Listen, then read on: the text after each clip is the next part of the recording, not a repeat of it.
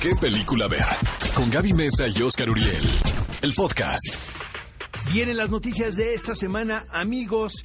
Caray, tanta novedad, ¿no? Ahora sí. que todos los días. Pero podemos comentarles que uno de los titulares más importantes es el éxito de Abominable. Ahora, ya lo esperábamos. eh, se ve muy divertida, producida por bonita. DreamWorks. eh, estuvo dentro de la programación del Festival Internacional de Cine de Toronto, lo que es muy raro porque sí ha habido lugar para películas animadas, pero son escasos de verdad las vacantes que hay dentro de esa amplia programación. Desde que se anuncia que está incluida en esta agenda, pues nos da a pensar de Que que es una buena. buena producción. Sí, sin duda yo creo que lo que hizo DreamWorks, por ejemplo, con cómo entrenar a tu dragón, fue un factor diferenciador de lo que estaban las producciones en ese momento de Pixar o de Disney. Es una película muy bonita, una historia clásica de amigos y monstruo, pero como toma lugar en China, eso le da un, un look muy diferente y una exploración cultural muy poco revisitada. Y es que recaudó 30 millones de dólares durante el primer fin de semana, el fin de semana pasado. Y eso que la película solamente se ha estrenado en los Estados Unidos y en, en muy pocos territorios. A propósito de la llegada de la película en México, mi querida Gaby Mesa realizó un par de entrevistas con quién, Gaby. con creadores de contenido en YouTube quienes prestaron su voz para los protagonistas de la película, la señorita Karen Polinesia, por supuesto, del grupo de los Polinesios, y Memo Aponte, que ya tiene una carrera bastante sólida, una trayectoria importante en doblaje. Vamos a escuchar qué fue lo que me contaron sobre su experiencia. Cinefilos, estoy muy contenta de tener a dos grandes compañeros. Karen y Memo, qué gusto verdad estar con ustedes. Bueno, Memo, ya tienes una carrera en doblaje. Karen, no sé si es tu primera vez. Es mi primera Que vez. no parece. Muchas felicidades por eso. Wow, es el mejor cumplido. Lo hiciste No, muy bien.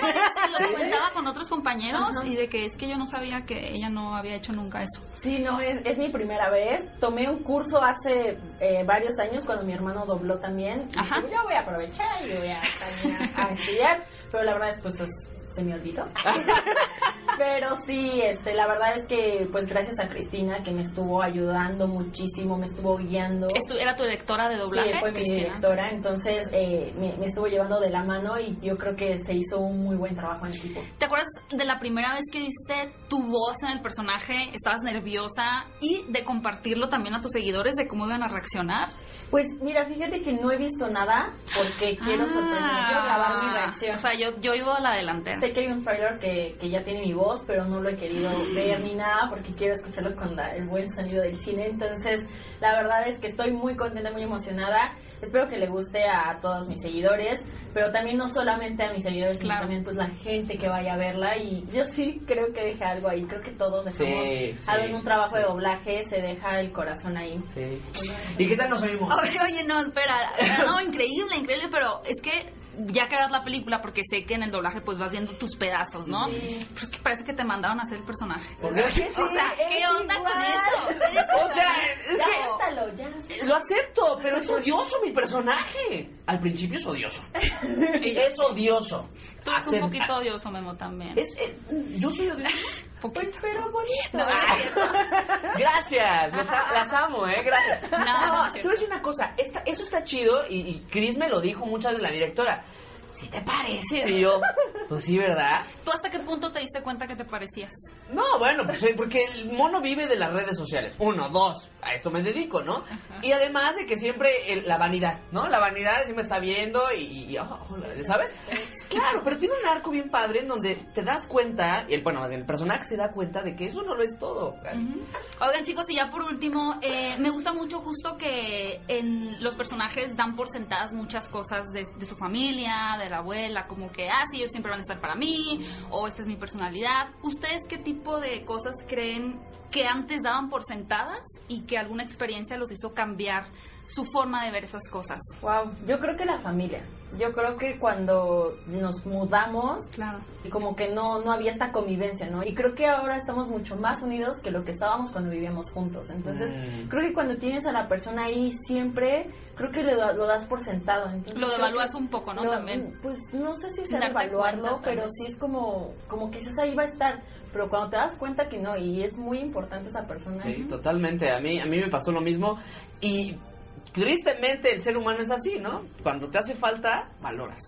Ok. Yo cuando me salí de mi casa igual y me independicé, sí, era como, "Ay, mi mamá". pero, pero, ¿qué- qué creces maduras y obviamente hoy que igual veo a mis padres y a mi familia, eh, bueno, no, es un momento increíble, lo disfruto al máximo, ¿no? Qué mal, qué mal, qué mal que tengamos que irnos y salirnos de nuestras casas o alejarnos de esas personas para valorar. Deberíamos de hacer todo lo contrario, pero bueno. Totalmente. Muy bien. Pues muchas felicidades. Y bueno, definitivamente tenemos que comentar esta noticia porque sabemos que muchos de ustedes están muy contentos. Casi, casi no hay otra película de Spider-Man Homecoming. Ya de hecho se había hecho un anuncio. Para que el anuncio haya sido oficial, es que yo creo que la negociación realmente pues era muy mala. O sea, no había manera de ponerse de acuerdo. Pero ¿saben qué, amigos? Finalmente, el estudio Sony Pictures International y Kevin Feige, quien lleva todo el, el contenido de Marvel cinematográfico, llegaron a un acuerdo. Hay por lo menos una película más dentro de esta fase del Hombre Araña, que es Homecoming, con Tom Holland como protagonista. Y no solamente hay una película más, sino que también comprometen al actor a participar en algunas producciones de los Avengers, por ejemplo, o alguna película que produzca los estudios Marvel.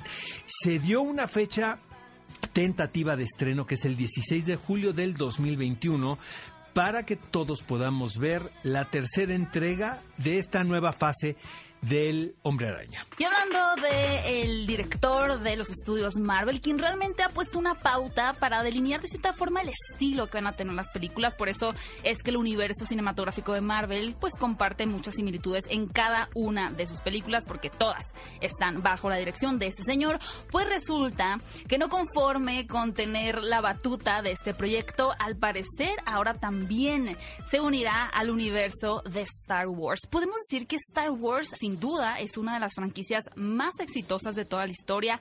Sin embargo, últimamente ha ido perdiendo mucha fuerza. La verdad es que tanto los fanáticos iniciales, que fueron la generación que la experimentó por primera vez, tanto como las nuevas generaciones, han ido perdiendo poco a poco interés debido a la falta de gusto por las nuevas entregas. Próximamente tendremos la última película que conformaría esta nueva trilogía. Sin embargo, hay nuevas expectativas y es muy curioso porque en redes sociales eh, Chris Evans, quien es muy conocido por Capitán América, levantó la mano para formar parte de este nuevo universo y también Brie Larson, conocida Se dice ahora que como Brie Capitana Larson Marvel. ya hay Ya un acercamiento, ¿no? exactamente. Creo que hay un acercamiento mucho más oficial con ella, cosa que me encanta porque es una actriz que a mí me gusta mucho. Pero lo que es importante aquí marcar, Gaby, es que es Kathleen Kennedy, quien es la presidenta ahora de Lucas Entertainment, eh, está dispuesta a renovar por completo eh, la saga para crear un nuevo universo.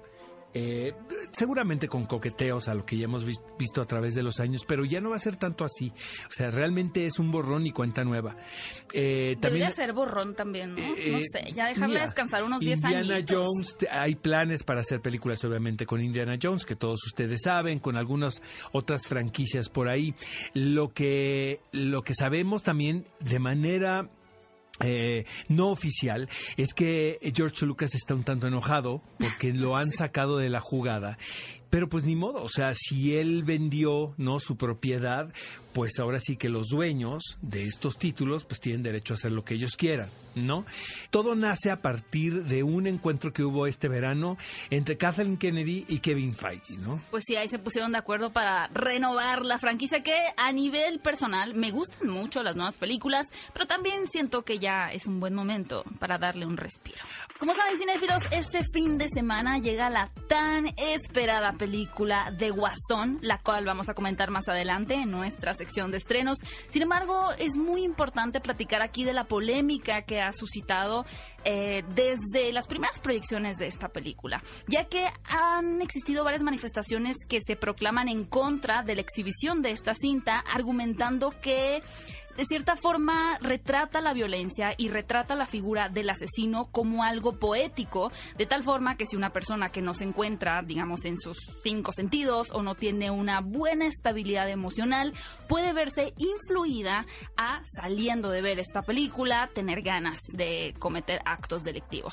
A partir de ello, el director Todd Phillips, por supuesto, que se manifestó en contra de estos argumentos, diciendo que jamás sería la intención de la película ser una provocación para un acto terrorista. Recordemos que hace algunos años, durante la proyección de Batman de Dark Knight Rises, que fue la tercera entrega, hubo un ataque terrorista en un cine en Colorado, en Aurora, por lo cual se tiene ese miedo nuevamente de que algo así pudiera suceder. Se han tomado algunas precauciones, por ejemplo, en una proyección, en una de las premiers, no se permitió el acceso a periodistas para que no estuvieran interrogando tanto al reparto como al director sobre esta temática que yo creo que ellos ya han de estar un poquito saturados de que los estén cuestionando y solamente permitieron que entraran cámaras. Ahora, si hay algunos cines específicos en Estados Unidos, como es el de Aurora, que han cancelado la proyección de esta película, pero tampoco ellos proyectan películas que inciten a la violencia, por ejemplo, un Rambo o un John Wick. Se trata de un complejo en donde no proyectan nada que pudiera obtener muertes o situaciones violentas. A nivel personal, yo creo que Joker para nada es una película que incita a esto. Creo que sí es un retrato del deterioro de una persona, pero pues también, como dijo el director y como dijo Joaquín Phoenix, es fácil diferenciar entre el bien y el mal. Amigos, vamos a música, pero antes queremos que sigan enviando sus fotografías Felices. sonriendo, por favor. Los estamos viendo a cada uno de ustedes. Las nuestras ya están ahí en, en el- Más o menos salimos, ¿no? No, salimos- desvelados. no salimos tan mal, ¿no? Haciéndole un homenaje al Guasón. Ve a Cinépolis y utiliza el hashtag qué película ver. Escúchanos en vivo todos los sábados a las 10 de la mañana en Exa FM 104.9.